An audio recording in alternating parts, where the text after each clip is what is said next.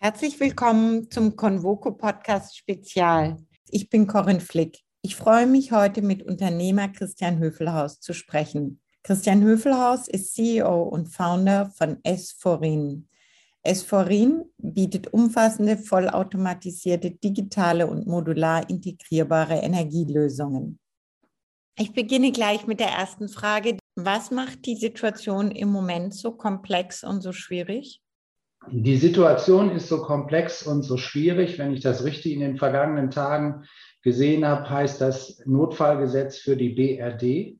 Das heißt, das ist schon vor Jahrzehnten eingeführt worden und das ist noch nie praktiziert worden. Das heißt, wir befinden uns hier im absoluten Neuland. Bisher hat insbesondere der Import aus Russland, aber auch aus allen anderen Ländern, wir sind ja im Wesentlichen vom Pipeline-Import äh, abhängig in Deutschland, immer, selbst zu Zeiten des Kalten Krieges, funktioniert.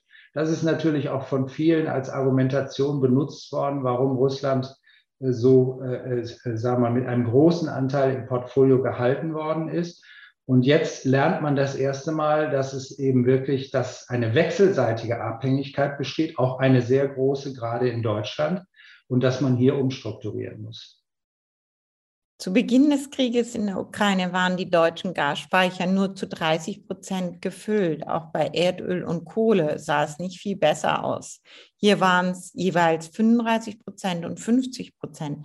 Warum waren wir nicht besser vorbereitet? Nun, das liegt natürlich daran, dass äh, Erdgas bisher äh, auch durch äh, die Überlegungen zur Nord Stream 2 aber auch insgesamt für Deutschland ausreichend verfügbar waren. Das heißt, die Märkte waren eigentlich immer liquide, so über Jahrzehnte. Das habe ich ja vorhin auch äh, dargestellt. Und zum anderen ist es natürlich auch eine Frage, wie viel Staat, wie viel Regulierung will man in den Märkten bisher, will man in den Märkten haben? Die Erdgasspeicher, die schon rund eine, ein Viertel des, also wenn sie gefüllt sind, ein Viertel nach meinem Kenntnisstand des deutschen Energiebedarfs umfassen, sind aber marktorientiert, durch marktorientierte Unternehmen bisher bewirtschaftet, bewirtschaftet worden.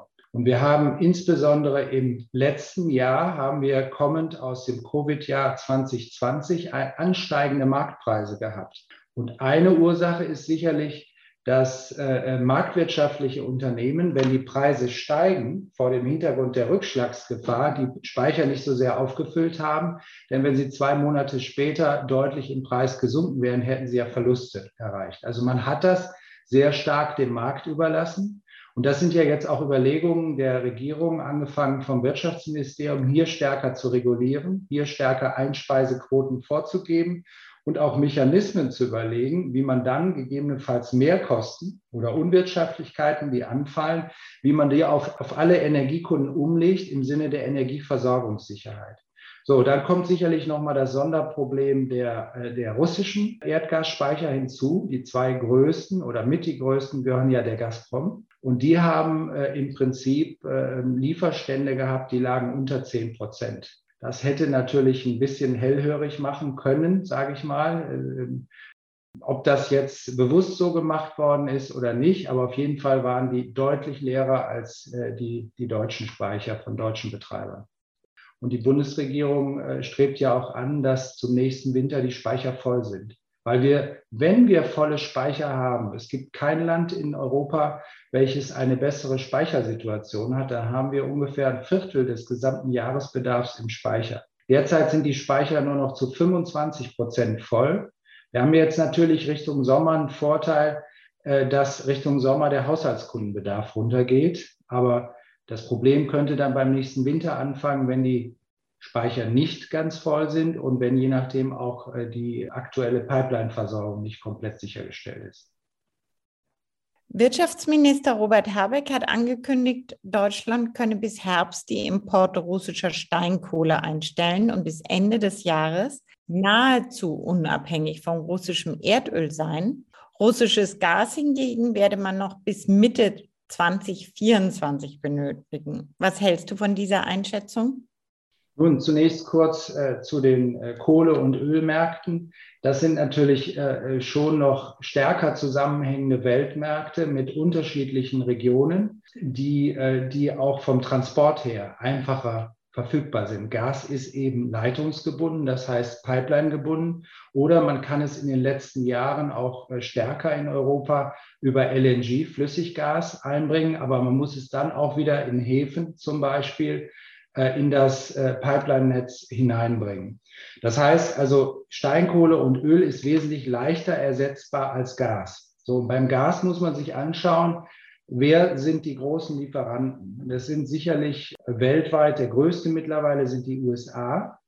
Ist aber auch die USA sind erst in den letzten Jahren in den Export gegangen äh, ihres Fracking-Gases, weil sie diese Industrie ja erst in den letzten Jahren entwickelt haben. Diese Mengen sind aber in der Vergangenheit aufgrund der höheren Preise in Asien meist nach Asien gegangen. So, wir haben Russland, was uns durch die Pipelines zuverlässig in den letzten Jahrzehnten praktisch äh, das Gas geliefert hat. In Deutschland ja über 50 Prozent.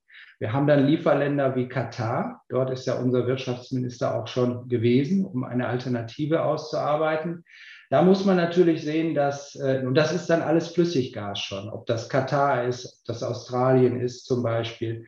Da muss man natürlich sehen, dass äh, diese Mengen weitestgehend verkauft sind. Das heißt, da werden langfristige Lieferverträge gemacht da können nicht so schnell so große Mengen zur Verfügung gestellt werden, wie derzeit von Russland portiert werden über die Pipelines. Wir haben in Deutschland rund 1000 Terawattstunden Gasbedarf, knapp 1000 im Jahr. Davon werden über 500 durch Russland zur Verfügung gestellt. Solche Mengen sind nicht kurzfristig aufzutreiben. Ich schätze, wenn es jetzt, was wir alle nicht hoffen, zu einem Lieferstopp kommen würde, dass es sicherlich drei Jahre brauchen würde, bis man annähernd diese Mengen auf dem Weltmarkt beschaffen könnte. Mitte 24 ist sehr zügig gedacht. Das eine ist natürlich jetzt auch, dass die Politik verstärkt unterstützt, aber es muss letztendlich von den Unternehmen eingekauft werden und das Gas muss verfügbar sein auf dem Weltmarkt. Die EU hat einen neuen Liefervertrag mit den USA für Flüssiggas abgeschlossen, über 15 Milliarden Kubikmeter Hilft das in irgendeiner Weise Abhilfe? 15 Milliarden Kubikmeter sind nach meinem Kenntnisstand, sagen wir, roundabout 150 Terawattstunden von den 1000, wovon 500 Russland liefert. Das heißt, das ist ein Teil zum Ersatz der, der russischen Importmengen. Es ist aber noch bei weitem nicht die Menge, die wir eigentlich brauchen würden, um das russische Gas schnellstmöglich zu ersetzen, zum Beispiel auf Jahresfrist. Das mag eine Erleichterung jetzt, je nachdem, wie, wie schnell das verfügbar ist, in diesem Sommer bringen. Der Winter wird aber dann äh, nochmal wieder mit einem ganz anderen Gasbedarf natürlich äh, entscheidend sein. Dafür wird es nicht ausreichen. Das ist das eine von der Menge. Die andere Frage ist, die ich jetzt im Moment auch noch nicht durchgeprüft habe. Es gibt in Deutschland ja noch keinen LNG-Hafen, Flüssiggashafen. Die sollen jetzt mit Hochdruck gebaut werden. Wir haben im Prinzip nur, nur Rotterdam, Antwerpen, Dünkirchen in, in, in Frankreich. Da muss man auch sehen, neben der Gasverfügbarkeit sind die Transportwege verfügbar, um das Gas in das deutsche Pipeline-Netz zu transportieren. Sieht dunkel aus. Robert Habeck hat angeregt, dass die im Winter die privaten Haushalte Gas sparen sollen. Ist das eine realistische Alternative? Die Haushalte stellen sicherlich äh, aus dem Kopf von den sagen wir, 1000 Terawattstunden rund ein Drittel benötigen die das, das äh, zur Verfügung stehende Erdgas, was insgesamt äh, importiert wird. So, zunächst mal würde ich sagen, die Haushalte werden ja nach Standardlastprofilen von den Netzbetreibern angestellt. Das heißt, ein Netzbetreiber gibt einem Lieferanten an, du hast 100 Apartments, du hast äh, mal vereinfacht dargestellt, du hast äh, 50 Einfamilienhäuser und dann werden Standardlasten angestellt. Zum Beispiel angefordert dann eben bei den Vertriebsunternehmen oder bei den Handelsunternehmen wie bei uns. Das heißt, kurzfristig können die gar keine anderen Mengen dann einverlangen, die am Vortag spätestens nominiert werden und angestellt werden müssen. So, und die Auswirkungen, wenn die Haushalte weniger äh, verbrauchen, die kommen eigentlich erst in den Mehr- oder Mindermengenabrechnungen zum Jahresende zur Auswirkung. Also so schnell, dass man auf Wochenbasis reagieren könnte wie jetzt, kommt das meines Erachtens nach dadurch, dass mit Standards gearbeitet wird, mit Standardbestellungen für Haushalte, wird das nicht zum Tragen kommen. Mittelfristig oder sagen wir mal in den, in den nächsten Monaten sicherlich schon. Also wenn jeder Haushalt äh, einen Grad runterstellt, macht das sicherlich schon was aus. Aber bei den Mengen, über die wir reden, ist das keine schnelle Lösung des Problems. Siehst du überhaupt eine Lösung des Problems? Meines Erachtens nach, wenn es, äh, ich sag mal, äh, es wurde in den letzten Tagen, ich glaube in einem Artikel, den ich gelesen habe, ganz gut dargestellt. Europa und Russland benötigen sich. Es ist eine starke wechselseitige Abhängigkeit. Meines Erachtens nach ist es jetzt die Frage, dass hoffentlich vorher ein Einigungsprozess stattfindet. Das ist wie zwei Autos, die aufeinander zufahren, dass das irgendwann zu einem Stopp kommt. Sollte es zu einem Lieferstopp kommen, wird es mit Sicherheit gravierendste Auswirkungen, insbesondere auf die deutsche Wirtschaft, aber auch auf die europäische Wirtschaft, auch auf uns hier in Europa haben. Das ist aus meiner Sicht auch ein Grund, warum, äh, ich sage mal, Fachleute, die das ganzheitlich überblicken oder auch die Bundesregierung versuchen, das schon auch zu bremsen für Europa. Wenn wir den Blick nach vorne richten, für die Zukunft ist der gemeinsame Energieeinkauf in der EU der richtige Weg vorwärts. Brauchen wir eine Art Energieunion?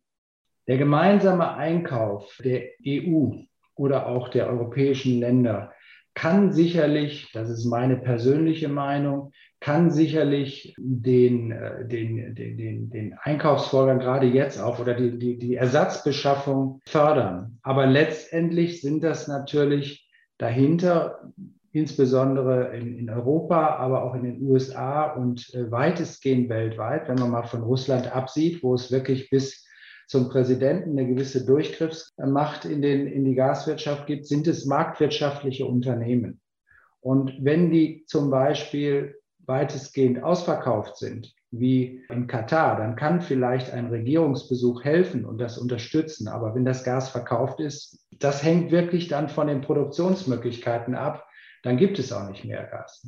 Natürlich äh, wird die Politik jetzt versuchen, die Priorisierung für Europa und für Deutschland, für die Unternehmen, die dann die, die Beschaffung und die Versorgung für die unterschiedlichen Segmente abwickeln müssen, das äh, höher anzusetzen. Christian, danke für unser Gespräch. Ich danke Ihnen fürs Zuhören und grüße Sie herzlich. Ihre Corinne Flick.